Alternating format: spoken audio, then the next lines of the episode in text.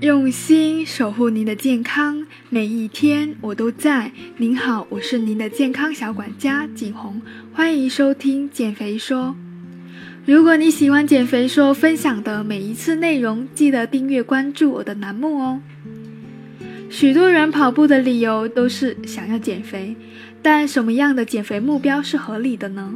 当然是在不影响健康的情况下。一个月最多可以减去多少脂肪呢？关于上次其实有分享过相关的话题，一般健康的减重速度呢是在一个月两到四公斤。那些说自己一个月瘦了几十斤的人是怎么回事呢？今天我们就来弄清一下什么是减肥，为什么别人一个月能够减几十斤，而我建议你只保持每月减四公斤。首先，对于减肥，现实中很多人不知道减重。和减脂的区别，单纯的减重减掉的只是体重，这部分体重包括肌肉和脂肪，也就是说你是减重。这就是为什么这部分体重包括肌肉、水分和脂肪。这就是说你是减重的话，为什么有些女性体重很轻，但体型看上去？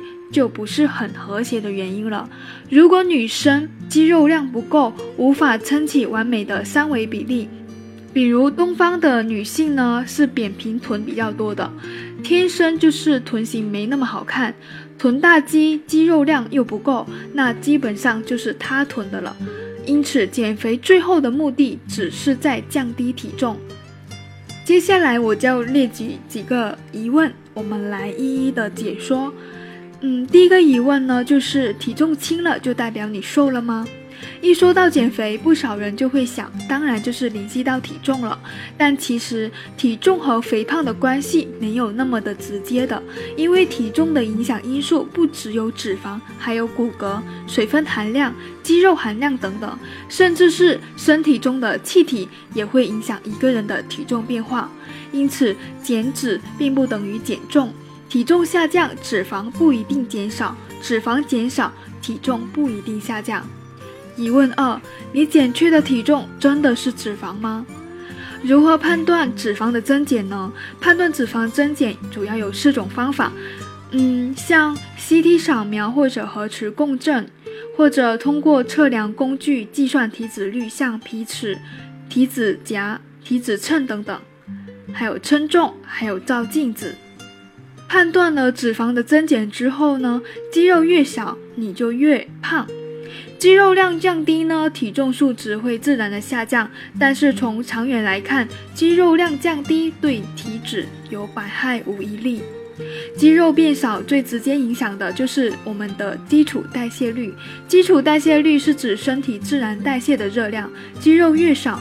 每天自然代谢的热量就会越少，这就是为什么很多人停止健身、减少运动，基本什么都不吃，依旧瘦不下来的原因。因为你的基础代谢率降低了。除此之外，从内分泌角度来看，肌肉变少还会导致胰岛素敏感度降低，从而导致脂肪的堆积。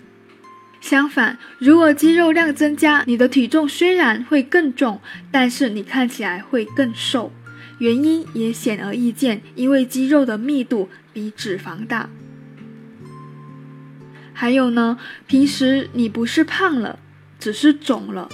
特别是我们湿气重的人，一到夏天呢，就会不知不觉的肿起来。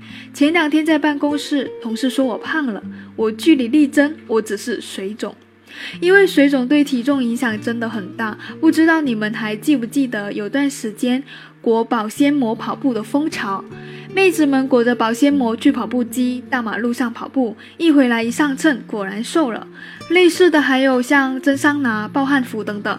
对于这种减肥法，我之前也介绍过，这只是减去了水分，脂肪一点都没少，这真的非常的不健康，也不科学。因为跟减脂关系不大，完完全全是水分流失的结果。回来一喝水，体重立马就回去了，完全不是长久的减肥之道啊！还有呢，保证肌肉量和避免水肿这两个做到位，你可能会发现自己看起来已经瘦了。之前的分享有教大家自测水肿和解决水肿。如果朋友有水肿情况呢，我可以在这里再简单的介绍一下。简单的依据和自测的方法就是，像按照肌肤有凹坑无法迅速弹回，肚子呢软趴趴的，还有呢脸皮变得肿胀，褶皱不明显，脸突然变得很大，本来是葵花籽脸，瞬间变成了南瓜籽脸了。还有平时呢可能容易出油，照镜子发现自己舌苔厚腻，肌肉呢都是非常的松软，四肢无力，下肢虚浮水肿。等等呢？如果说出现以上的情况，最好要少坐、少站，多运动一下，多吃一些利尿的食物，像红豆、薏米、冬瓜、海带。现在夏天呢，西瓜也是不错的，并且要保证喝足够的水，每天两升以上。晚上呢，九点之后就尽量少喝，这样可以减轻你水肿的情况。好的，今天关于真正的探讨减肥的内容呢，就分享到这里。如果你有什么疑问，欢迎留言。我是您的健康小管家景红，下期见。